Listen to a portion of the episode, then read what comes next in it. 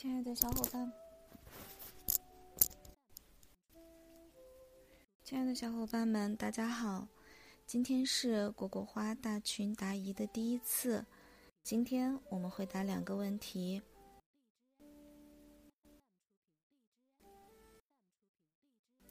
问题一是一名叫做宫尔的网友提的，他是这样说：“我的孩子最近抵触上幼儿园，说老师不喜欢他。一方面孩子确实淘气，另一方面我也看出老师对孩子确定是有点区别对待。那我应该如何做呢？”他是这样提到老师对孩子区别对待的一些事例。跳舞的时候，老师把几个个子高又不会跳舞的孩子排在前面，而几个小个子跳得好的孩子却在后边的角落里。每个孩子生日，老师都有祝福，但是自己的孩子却没有。提问的时候呢，也是孩子周围的同学都问到，自己的孩子却被直接无视。还有另外几个班上的孩子，家长都说他们送礼了。但是我们家没有送。我问了几个不愿意去幼儿园的孩子，家长都没有送礼，而孩子自己的说法是，自己不听话，所以老师不喜欢。上个学期还没有出现这个现象，没有说不愿意去，这个学期就很强烈的不愿意去幼儿园了，而且班上四个老师，孩子说只有新来的老师喜欢自己，另外三个都不喜欢。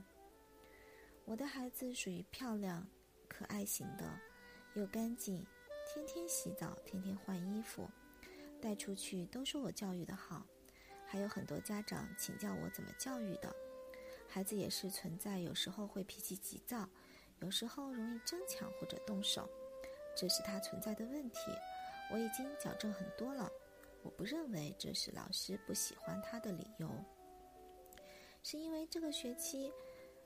老师家访的时候，我没有送礼吗？我真的不愿意相信。现在孩子一说起幼儿园就情绪低落，不愿意提起。本来很单纯的孩子，要受到什么样的对待才会这样？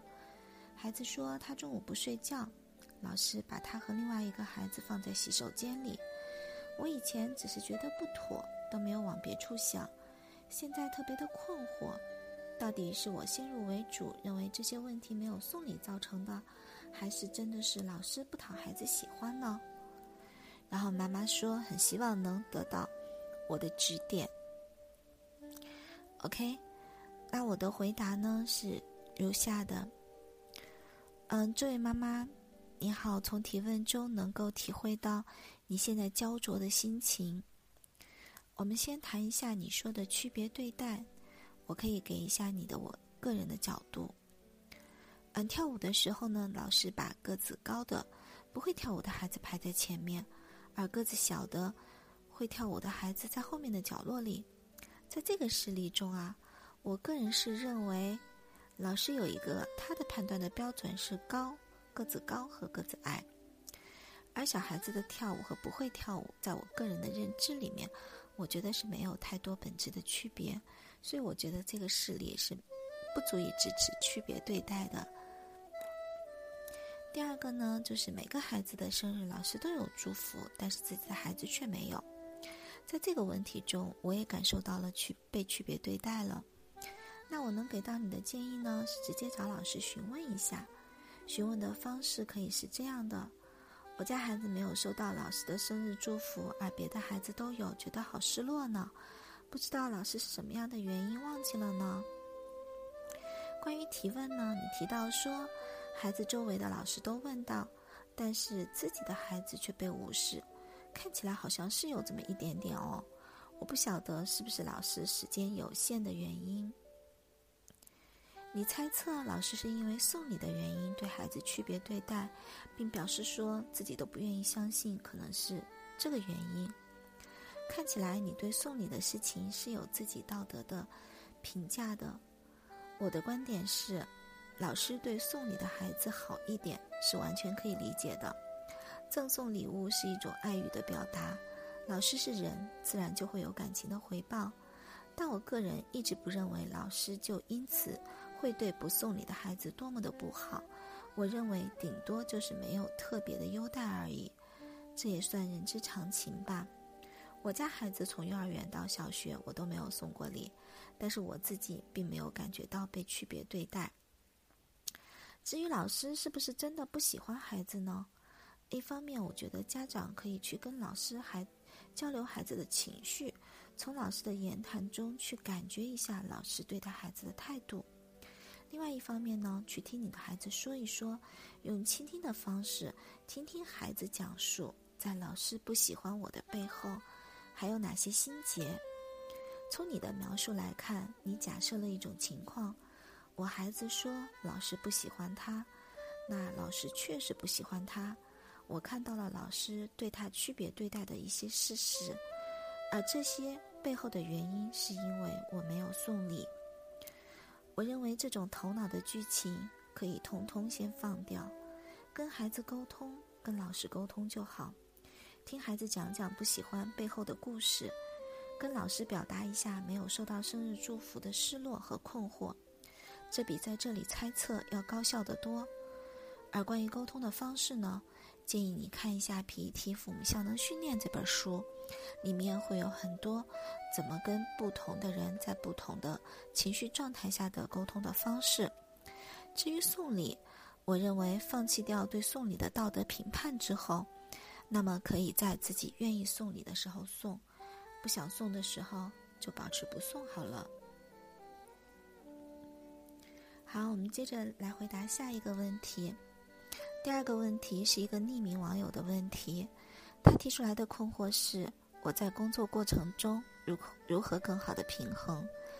他是这样讲的：我是一名教师，我很想看见学生的需求。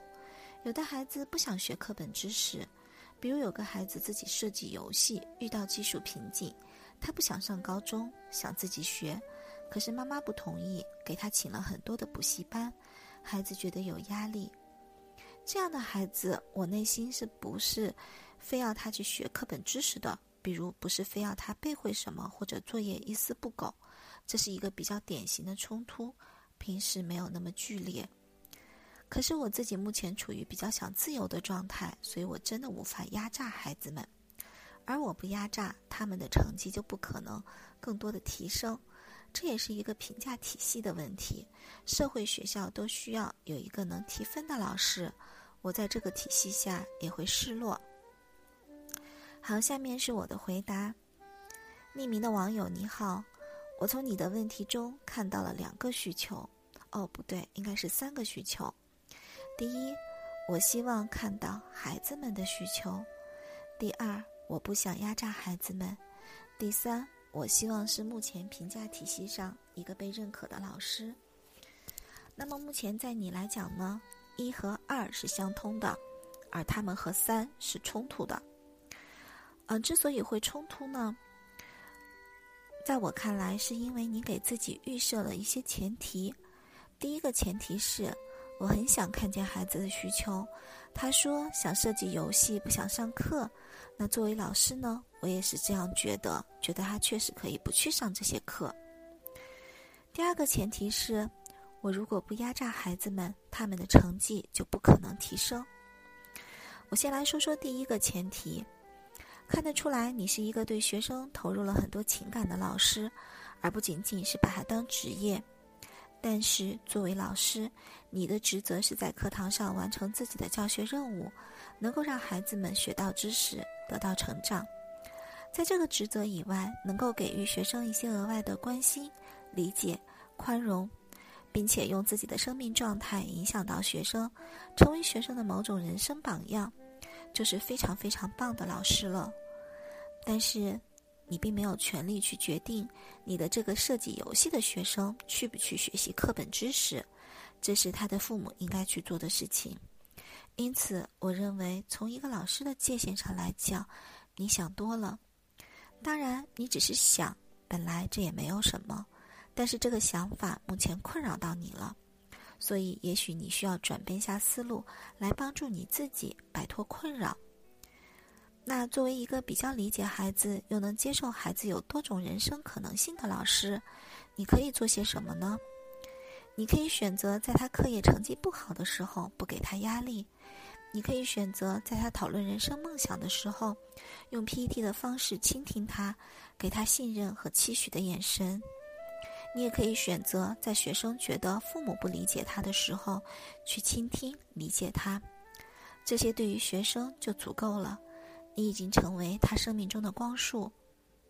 至于他个人的性格、他个人的需求、他人生道路的选择，那是他的监护人的事情呢。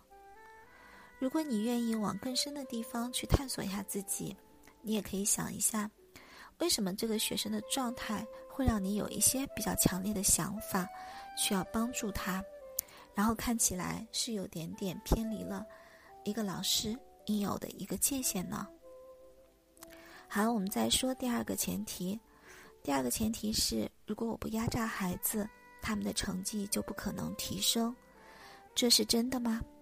也许在现在的教育体制下，在大多数孩子的身上，好像它是真的，但我想它不是真的。比如，可以通过调节课堂的气氛。一个快乐而活跃的气氛能够让学生记忆深刻，顺便也许就会对知识记忆理解的更加牢固。